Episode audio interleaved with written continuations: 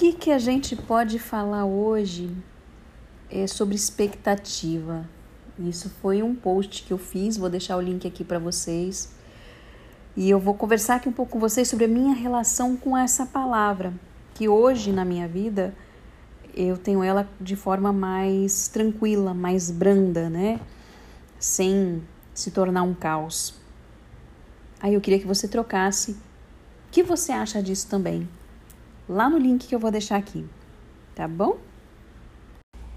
Eu coloquei uma frase no meu post, gente, que é mais ou menos assim. É mais ou menos não, a frase foi exatamente essa.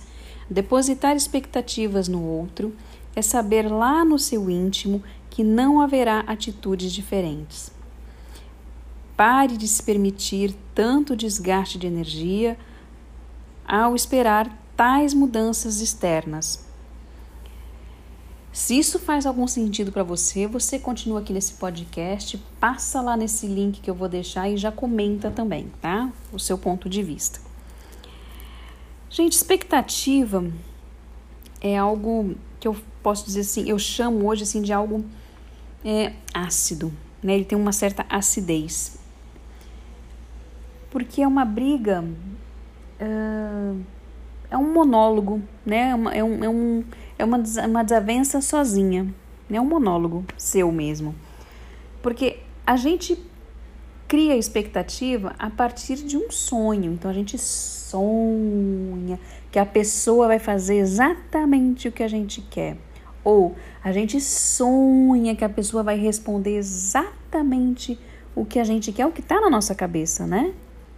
Nem sempre isso acontece. Ou melhor, na maioria das vezes, não acontece.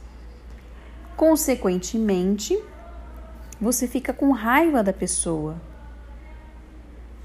Aí é que vem a doideira da palavra, né? É uma loucura, é uma coisa muito doida mesmo.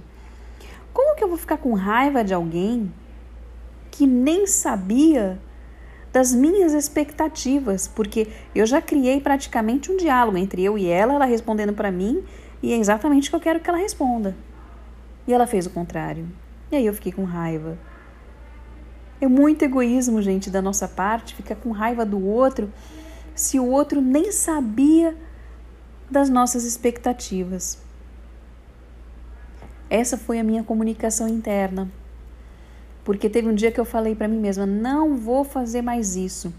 E eu observei que aquela mesma coisa estava acontecendo. A mesma coisa que eu falo é expectativa. Eu estava mais uma vez depositando expectativa na pessoa mais uma vez depositando expectativa em outra pessoa, mais uma vez. E assim foi. Quantas vezes a gente não faz isso, né? Até que um dia eu parei e falei: não faço mais, não faço mais não. Eu vou falar com essa pessoa, essa pessoa vai fazer o que ela pode, ou seja, eu vou fazer e falar o que eu posso, até onde eu posso, você consegue raciocinar comigo. E a partir de um determinado momento, já é de responsabilidade do outro. Então eu vou até onde eu posso. Vai existir expectativa? Vai.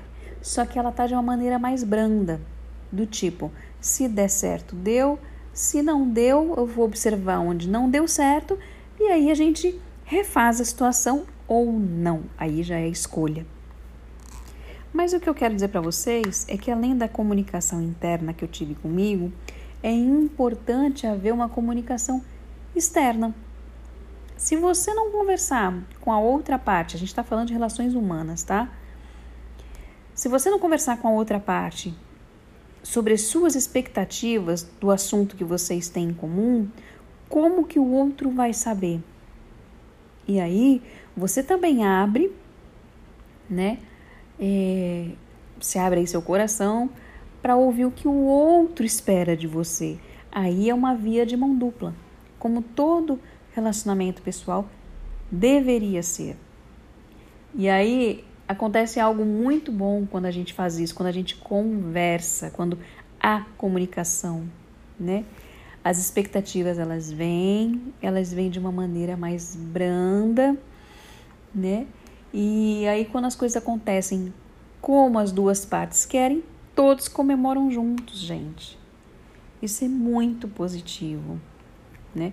E existe uma outra expectativa, que é a expectativa do novo, vou chamar assim, né? Não sei qual seria a palavra certa, mas por exemplo, quem aqui não gosta de viajar, né?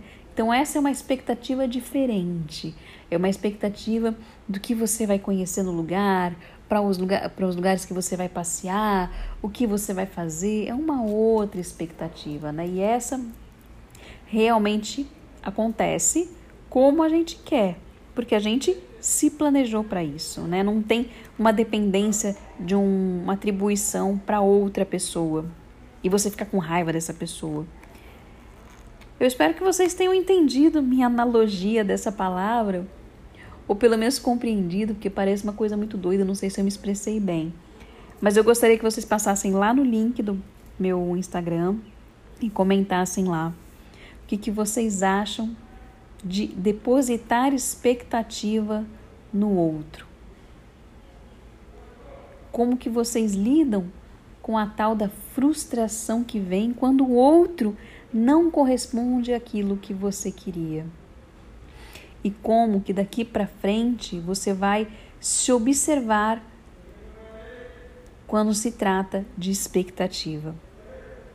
Essa última parte é mais um exercício, mas as duas primeiras eu queria que você respondesse para mim, trocasse essa ideia comigo.